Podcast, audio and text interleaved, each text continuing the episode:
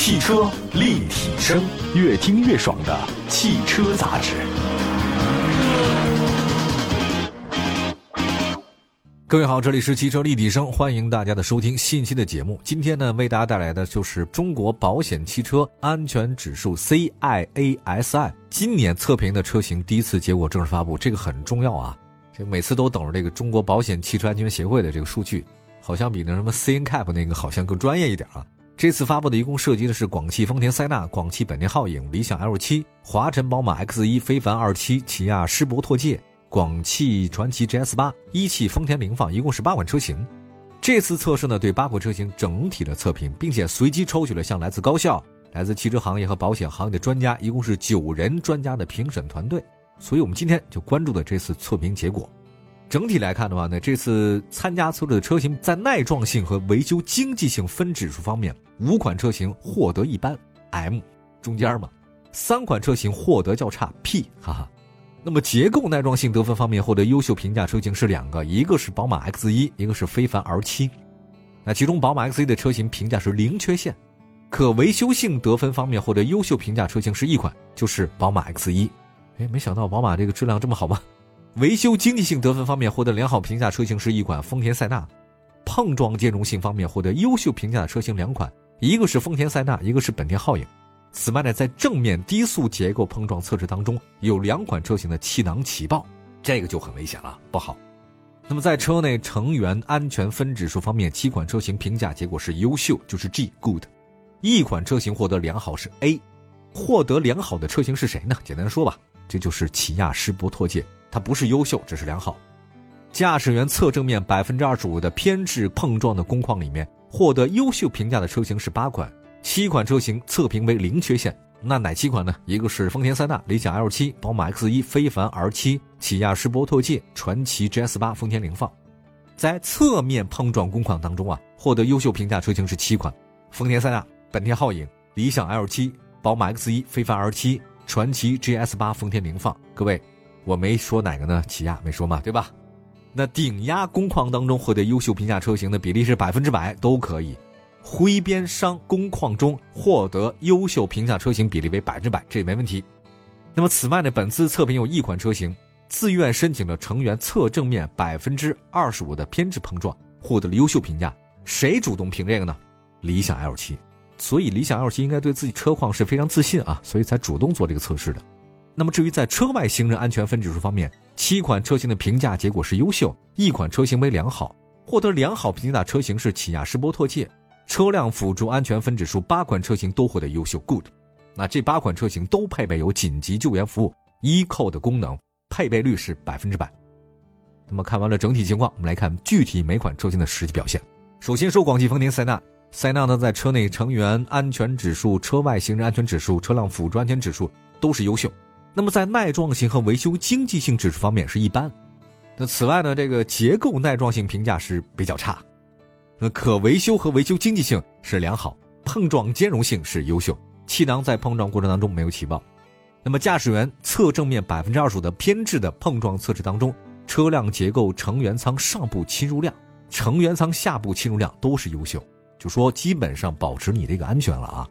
那么还有这假人伤害方面，里面做了一个模拟人，头部、颈部、胸部、大腿、髋部、腿部、脚部，还有约束系统和假人运动评级都是优秀。在侧面碰撞方面。塞纳在所有项目当中都是优秀，那在车顶的这个强度方面啊，也获得了优秀。那么至于在行人保护方面，还有辅助安全方面，得分都挺高啊，这个就不再细说了。那么接下来是广汽本田皓影，这次测试呢，皓影在车内的成员安全指数、车外行人安全指数、车辆辅助安全指数都是优秀。那么在耐撞性和维修经济性方面是一般，其中结构耐撞性是良好，可维修和维修经济性是一般。就车你撞起来修起来很贵啊。碰撞兼容性是优秀，气囊在碰撞里面没有起爆。那么，在驾驶员侧正面百分之二十五的偏置碰撞里面，整体都是优秀。假人啊、模拟人呐，还有这个都是优秀。那么，在约束系统跟假人运动评级方面支持良好，它不是优秀。在侧面碰撞方面，浩影在所有项目当中都是优秀。那在车顶方面也是优秀。总体来讲吧，这个辅助安全方面，皓影得分挺高的，得分是百分之九十点二。那么接下来呢，再说一个理想 L 七，理想 L 七在车内成员安全指数、车外行人安全指数、车辆辅助安全指数都是优秀。那在耐撞性和维修经济性方面是一般，其中结构耐撞性是良好，可维修和维修经济性是一般，碰撞兼容性是良好，气囊在碰撞里面没有起爆。那么理想 L 七呢是主动做了一个百分之二十五的偏置碰撞测试，就会发现都是优秀，假人伤害方面也是优秀，那么在侧面碰撞里面都是优秀。整体来讲啊，理想 L 七在安全性方面都是相当不错的，在行人保护、在辅助安全方面得分呢是相当的高。那再说一个宝马，在这次碰撞里面，宝马 X 一在很多的安全指数方面都是优秀，只是在耐撞性和维修经济性指数方面是一般。其中啊，结构耐撞性和可维修性是良好的，维修经济性呢是比较差的，呃，修起来贵。碰撞兼容性是良好，气囊在碰撞里面没有起爆。那么在驾驶员侧正面百分之二十五偏置碰撞测试里面，宝马 X1 在项目当中是优秀的级别。那么在侧面碰撞、车顶强调方面都是优秀，在行人方面啊，在辅助安全性方面得分也都非常的高。那么当然还有很多其他车型吧，我们还有一些车型后面慢慢说吧。汽车立体声，关注你的汽车生活，您的爱车情报站，会新车，私车定制，会买车，会客厅大驾光临，庖丁解车，精准分析，会拆车大师来帮您，会用车，自驾上路，会玩车，我们都是汽车人。这里是汽车立体声，欢迎大家继续收听。今天呢，跟大家公布的是二零二三年中国保险行业协会。尤其是大家比较关注的啊，保险汽车安全指数。今年测评的第一次结果呢，刚才说到了非常多的车型，那接下来说一些自主品牌吧，一个是上汽的非凡 R 七，那么在这次测试当中啊，非凡 R 七在车内成员安全指数、车外行人安全指数、车辆辅助安全指数都是优秀，那么在耐撞性和维修经济性方面是一般哈，看来修车都贵，那其中结构耐撞性是好，可维修性是比较差，维修经济性是一般，碰撞兼容性也是一般。其中，它的后防撞梁静态尺寸是比较差的，就是后面你撞它损失比较大啊。那么在驾驶员侧正面百分之二十五的偏置碰撞测试当中，都是优秀。那么在侧面碰撞车顶强调方面是优秀，在行人方面得分一般，在辅助安全方面它得分非常的高。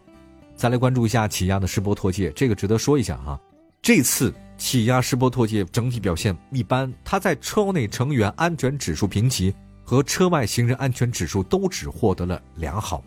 在车辆辅助安全指数获得了优秀，但其他的方面是良好，在耐碰撞和维修经济性方面都是差。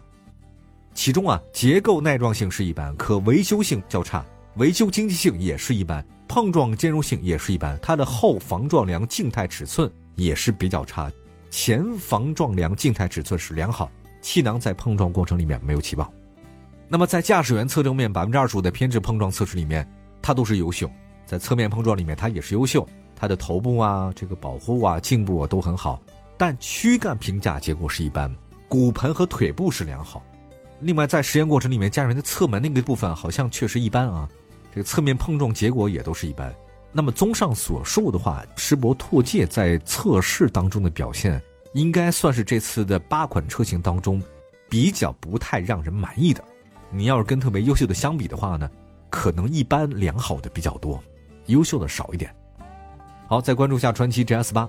这次呢测试里面，传祺 GS 八在车内成员安全指数、车外行人安全指数、车辆辅助安全指数都是优秀，只是在耐撞性和维修经济性方面是较差的。其中结构耐撞性是良好，可维修性和维修经济性是较差的。碰撞兼容性是良好，后防撞梁静态尺寸是一般，气囊在碰撞过程当中起爆了。那么在驾驶员侧正面百分之二十五的偏置碰撞测试里面，传祺 GS 八在所有项目当中都是优秀。